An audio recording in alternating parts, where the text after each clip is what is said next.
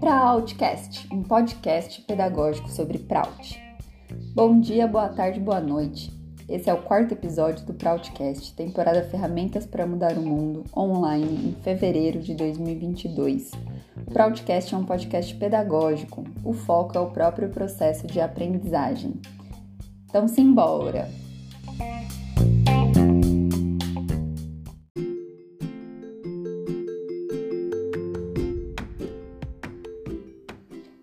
Foi nesse clima que começamos nosso quarto encontro do Ferramentas para Mudar o Mundo. O tema central foi o bem-estar da Terra e de todos os seres. Conversamos sobre a natureza em vários sentidos, tanto em nível individual quanto coletivo.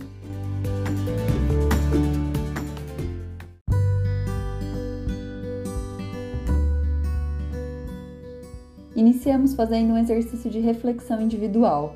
Relembramos nossos momentos na natureza e em seguida refletimos sobre a destruição dos ambientes naturais. E por fim, projetamos a sociedade que queremos para daqui 50 anos. Após cada reflexão, fizemos um desenho e, por fim, compartilhamos em pequenos grupos como nos sentimos fazendo essa prática. Foi um momento importante para nos conectarmos com o tema.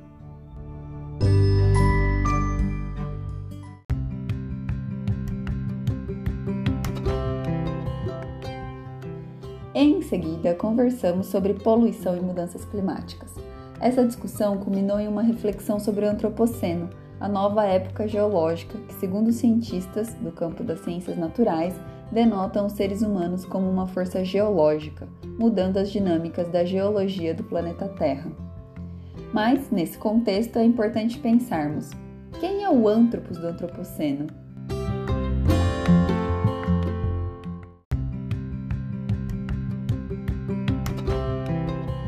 Quem são esses seres humanos capazes de interferir na geologia planetária?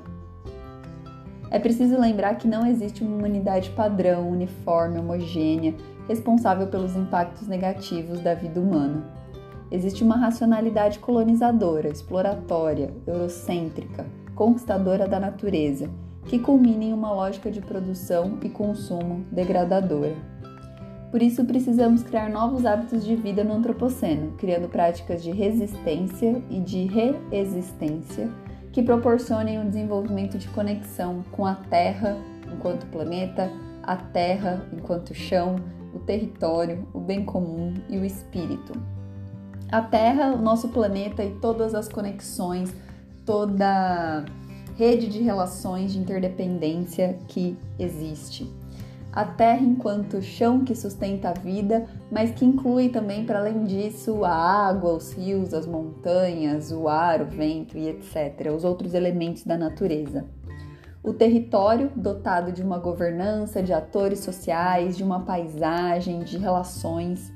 O comum, tudo aquilo que é de todos, seja algo material, como por exemplo a água, o rio, ou algo imaterial, como um conhecimento produzido por um grupo de pessoas.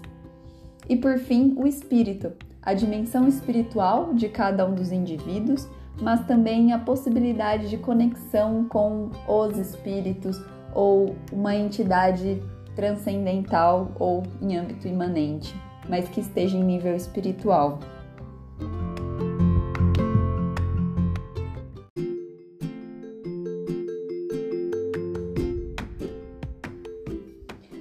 A partir dessa conversa, rememoramos os cinco princípios de Prout e dialogamos nos grupos sobre como criar estratégias que contribuam para a elaboração de políticas públicas a partir desses princípios.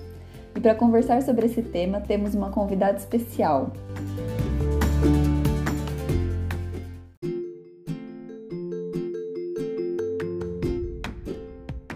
A Lísia, da Prautista Universal do Brasil.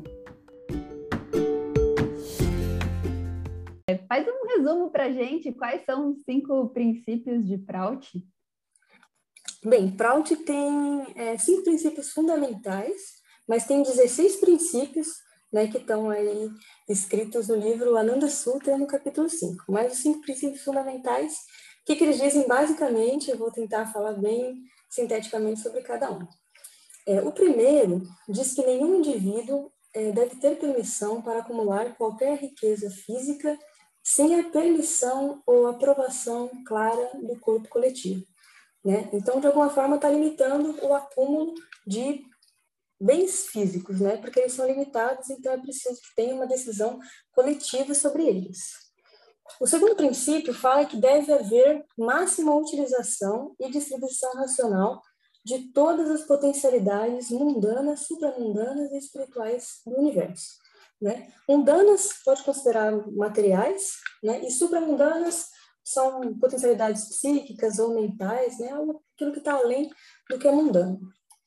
Né? Então é preciso que exista uma distribuição racional e máxima utilização. Os outros dois princípios, eles vão falar basicamente sobre mais ou menos o mesmo tema, só que com algumas pequenas diferenças. Né? No, no, terceiro, ele vai falar também da máxima utilização dessas potencialidades, só que ele vai fazer também uma. vai colocar a importância né, de se pensar o indivíduo e a coletividade numa síntese, né? porque tem muitas teorias que vão considerar mais, vão dar mais importância ao desenvolvimento do indivíduo né? E vão dar liberdade total para ele. Tem outras ideologias que vão considerar o coletivo como, né, a máxima suprema e aí aqui liberdades individuais e desenvolvimento dos indivíduos. Então, essa terceira esse terceiro princípio, né, traz um pouco dessa síntese da importância de pensar as duas coisas de maneira equilibrada. O quarto vai falar também da utilização dessas potencialidades nessas diversas, nessas diversas dimensões, só que fala que é preciso que exista um ajuste adequado nessa máxima utilização e distribuição. Ou seja, quando ele fala em ajuste adequado, ele está pensando em velocidade mais sistema. Né? Quer dizer que a gente tem que ir rápido, fazer uma grande revolução, né? só que essa revolução ela precisa estar adequada aos níveis da materialidade, né? de você conseguir os, os seus necessidades básicas, né? Mas também que a sua psique, né, a sua psicologia e a psicologia coletiva consiga acompanhar isso também a nível de consciência, a nível de espiritualidade, a nível de visão de mundo, de cosmologia, né? Então isso tudo está muito interligado para que você consiga desenvolver rápido, mas desenvolver da forma adequada. Né? Então é preciso que haja esse ajuste. E o quinto princípio vai falar justamente da como é que pode dizer? Um... Bom, Prout ele, ele, ele sabe que existe uma relatividade muito grande nesse mundo, né? Então é preciso que a gente, né? Ele, ele dá princípios e diretrizes gerais, mas dentro do próprio princípio ele já sabe que a gente vai precisar adequar isso a tempo, lugar e pessoa, né? Então ele tem dentro do próprio escopo essa grande flexibilidade. Então seria cinco princípios é mais ou menos isso e dentro deles tem muitos detalhes. Nossa, maravilha! E eu não sabia desse detalhe que eram 16 princípios, esses eram cinco fundamentais. Isso foi uma coisa que me acendeu uma luzinha aqui, né? Nossa, é verdade, no Nanda Sutra tem mais. Poxa, acho que vale a pena aprofundar nos outros também, né? Sim, os outros ajudam também a entender esses princípios, né? Então é, é bom ter esses em mente, né? Para a gente já pensar em formas de, né, de pensar em políticas e pensar em ações para garantir esses fundamentais, mas tem todos aqueles outros que são fundamentais até para a gente entender esses. É, até porque implementar esses cinco na prática já é um baita desafio, né? Imagina se a gente for pensar nos 16. Mas, viu, como que esses, esses princípios, né, eles podem nos ajudar a criar as políticas, especialmente as políticas ambientais? Olha, tem algumas é, perguntas, tem, tem até no, no, site da Proautista algumas perguntas que são direcionadas a gente avaliar políticas públicas pensando em princípios de Prout. E aí eles trazem algumas perguntas que estão dentro de, do, do escopo desses princípios, né? Por exemplo, essa, essa ação ajuda, essa política ajuda a satisfazer as necessidades mínimas de todos? Ajuda a fornecer empregos com salários adequados, promove a máxima utilização dos recursos para o bem-estar de todos, protege e beneficia animais, plantas e o meio ambiente, promove a expressão individual das pessoas e também seu bem-estar coletivo, fortalece a economia local da comunidade, empodera essas comunidades, impede a acumulação pessoal, né, para que não haja uma utilização é, exagerada desses recursos é, físicos limitados? Né? Então, essas perguntas podem ser direcionadores. Boa, legal. E tem alguma política que você lembre que fala, nossa, essa política é para autista? Um exemplo assim de uma que já aconteça no Brasil, que você fala, puxa, essa segue os princípios de Prout. Olha, eu acho que, que dá assim para pensar em políticas que estão alinhadas, que caminham nessa direção. Por exemplo, é, políticas que, que favorecem a criação de moeda social né, fortalecimento da comunidade, com, é, às vezes, troca de utilização reciclada para fazer com moeda social, né, que nem tem uma moça naturalista chamada Roseli, que está fazendo esse trabalho super massa em várias cidades, e, e, se comunicando com prefeituras, ONGs, né, juntando movimentos ali, daquele, lideranças daquele local, né, e em algumas cidades tem até se tornado uma política pública. Né, é, eu creio que uma prefeitura já né, já está realmente implementando. É, essa é uma que está alinhada, né? é difícil falar que é totalmente para autista, porque para autista é tão amplo, e, e, quando a gente pensa em política pública, a gente está falando que o Estado faz, que o governo faz, né? E só que o governo está limitado né, a, a, um arranjo econômico que não favorece essa verdadeira evolução, né, que seria verdadeiro empoderamento das comunidades, né, verdadeiro respeito ao meio ambiente, e aí uma transformação muito grandiosa que está muito ligada à, à democracia na economia, né? não só a democratização da política. Mas tem algumas alinhadas, essa, por exemplo, da moeda social. É, eu acho que a gente pode pensar também, até pensando nessas perguntas que eu tinha falado, é, para a gente avaliar políticas públicas, a Política Nacional de Práticas Integrativas e Complementares, né? pelo menos que consideram um pouco mais de, de, de nível mental é, é, e aprimorar né, esse nível mental considera uh, a mente também como um agente de, de doenças psicossomáticas, ou seja, começa a considerar outras dimensões do ser humano no adoecimento, né? então não é algo mais tão, tão mecanicista. Então, acho que isso pode ser também um pouquinho, né, está caminhando na direção de, de uma outra visão maior do indivíduo, né, e é, políticas de incentivo à agricultura familiar, né? E, nesse sentido. Legal, Mas eu não consigo pensar em uma, gostaria até que alguém né, pensasse em alguma que você fala, é para autista, esse aqui é totalmente para autista. Né? Então, um nível de intensidade muito grande né, no Trout, nessas direções. Bora colocar esse desafio para o nosso grupo no Ferramentas, né? Vamos!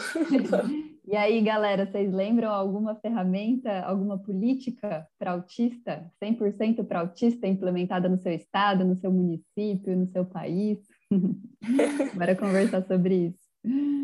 Agora, a ferramenta desse encontro, desse módulo que a gente teve, foram os grupos de conscientização. Na prática, o que, que são esses grupos? Assim, você já vivenciou algum deles? Como que eles se dão assim na prática? O que, que acontece? O primeiro grupo de conscientização que eu que eu realmente entrei de cabeça foi sobre Prout. então, são de frautistas mesmo, porque é que estava tão alinhado, tão no coração, assim, que eu falei, não, né? E eu acho que isso é muito importante nos grupos de conscientização, né? Porque você tem que... É bom que tenha algo bem delimitado, né? Alguma ação bem delimitada que você vai fazer. É, para que você, é, para que as pessoas possam compartilhar as experiências delas relacionado àquele tema, que pode ser de meio ambiente, é, ou questão sobre feminismo, racismo, né, tudo aquilo que a gente sofre, vive diariamente, né, e que muitas vezes se sente impotente, porque está acostumado a, a, viver de forma individualizada, né, e, e sentir que não tem a força necessária para agir, para transformar coisas tão grandes como a cultura, né, como políticas públicas, né, como noções de direito. Mas quando você está num grupo e você vê que isso é, é, algo comum, né, é isso é algo que você compartilha com muitas pessoas, ajuda tanto na questão de autoestima, né, e de você sentir que está junto, né, e de você se sentir muito mais potente para realizar ações, né. Então os grupos de conscientização é, são basicamente isso, e, e eles são para e passo aí com as políticas públicas, né? Porque não dá para a gente pensar a política pública como o Estado faz, tem duas coisas, a sociedade civil pressionando, né? Falando, ei, esse direito aqui, está na lei, ou ei, o escopo desse direito precisa aumentar por causa disso, disso, disso, né?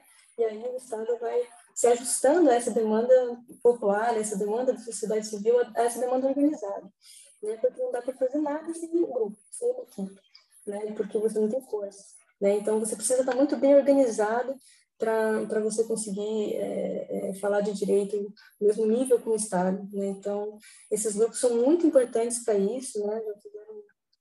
é, é, várias revoluções aí em relação a direitos, direitos da mulher, direitos do meio ambiente, das populações quilombola, indígena, né? Então, é, é importante que a gente fortaleça os grupos que a gente tem mesmo, os temas, né, que a gente tem no coração, né, que, que precisa ver transformar, né? E com uma equipe tudo é possível, né? com pessoas com, com mesma com, com pensamentos parecidos, com sentimentos parecidos, né? Coisas acontecem, muitas coisas acontecem. Legal, com certeza. Você falou, né, que o primeiro grupo de conscientização que você participou foi de Fraut mesmo, né? Então, conta um pouquinho mais o que, é a Prautista Universal do Brasil, quais são as principais iniciativas, é, qual o caminho se alguém que está fazendo ferramentas quiser participar, como é que funciona? Tá, Prautista Universal do Brasil, massa demais esse grupo. Queremos mais pessoas, precisamos de muitos mais prautistas, né, para a gente conseguir realizar é, tudo que a gente né, já pensou em várias, várias conversas, toda de palpite, que a gente chama, né, para cada eixo que a gente tem de atuação. Bem, mas é, falando é, objetivamente sobre os eixos, ah, tem, a gente tem de divulgação, né, e aí ah, eu trabalho com divulgação no Instagram, e no, basicamente no Instagram, no YouTube, no Facebook a gente repete né, as publicações, então é, esse é um dos eixos, é produzir material, né? tornar simples, prompt, acessível para a população e, e vários, vários é, meios digitais, né? vídeo, é, podcast com Revit, logo logo está chegando quentinho, esperamos. E esse. O outro é de formação, né? foi o, o eixo de formação que organizou né? as ferramentas, por exemplo, né? então tem, a gente está pensando nas ferramentas como algo mais básico de introdução, né, a Prout, a visão de Prout sobre vários problemas é, atuais, né, que afetam mesmo a gente, e também focado nessas ferramentas para que a gente se sinta né, mais potente de realizar as mudanças e tal, de, de tanto individualmente quanto né, em outros níveis, mas também a gente quer fazer um, é, formações com aprofundamentos, né? porque tem gente que quer entrar de cabeça mesmo em Prout, então é bom que a gente tenha curso de aprofundamento. Tem o, o curso Prout Fundamental também, que foi organizado no, no ano passado. É, ele é um dos requisitos para, por exemplo, entrar na Prautista, né? Faz o curso de Prout Fundamental, que ele é mais aprofundado, e depois a gente faz um, um teste de conhecimento sobre esse curso e uma entrevista. E aí você está oficialmente na Prautista e, e, pode escolher qual eixo de atuação que você quer. Né? Tem também o eixo de projetos, né? que nós está pensando, organizando consultorias de projetos, né? e também buscando um, um, um tema para se falar de Prout que a gente possa multiplicar em várias cidades e que seja um chamariz assim, sobre Prout, que a gente consiga né? É, ganhar visibilidade através de uma ação, pode ser pequena, mas que está acontecendo em vários lugares, né, e que é, seria, seria o chamariz, né. As pessoas entrariam por ali e depois conheceriam que na Prout é bem amplo. Mas pelo menos uma ação já, já, já faria um barulho né, nas, nas cidades. É, grupo de projetos tem um círculo de estudo, assim, por enquanto interno, mas que assim que a gente tiver um pouco mais estruturado, a gente quer abrir também para pessoas participarem e divulgação, formação, e tem também a, o, o Conexão Prout, que seria, é, vai ser, né, vai ser, acho que na próxima semana já vai começar, que é um programa de entrevistas, né, com ativistas locais, de personalidades aí, até nacionais, que a gente vai, que são alinhadas, né, com o Prout, e a gente vai entrevistar em vários temas, educação, cultura, economia, sociedade, e isso tudo. E por enquanto é isso. Mas quanto mais gente chega, quanto mais mentes chegam, mais eixos podem se abrir. Né? Então tudo depende das pessoas que estão entrando.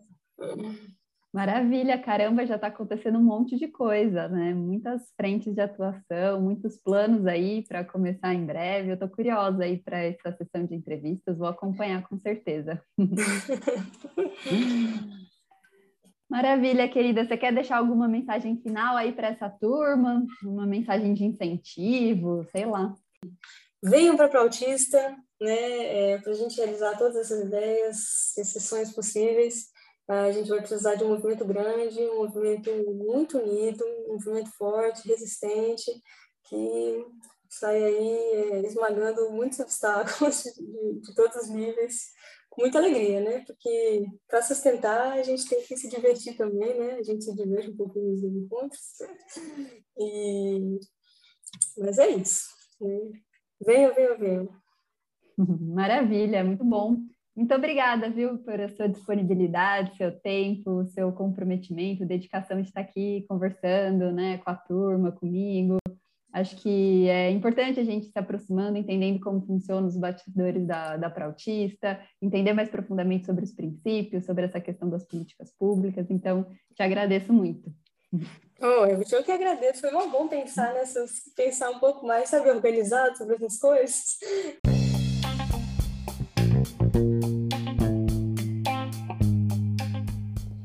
E é com esse bate-papo que a gente vai chegando ao fim de mais um episódio do Proudcast.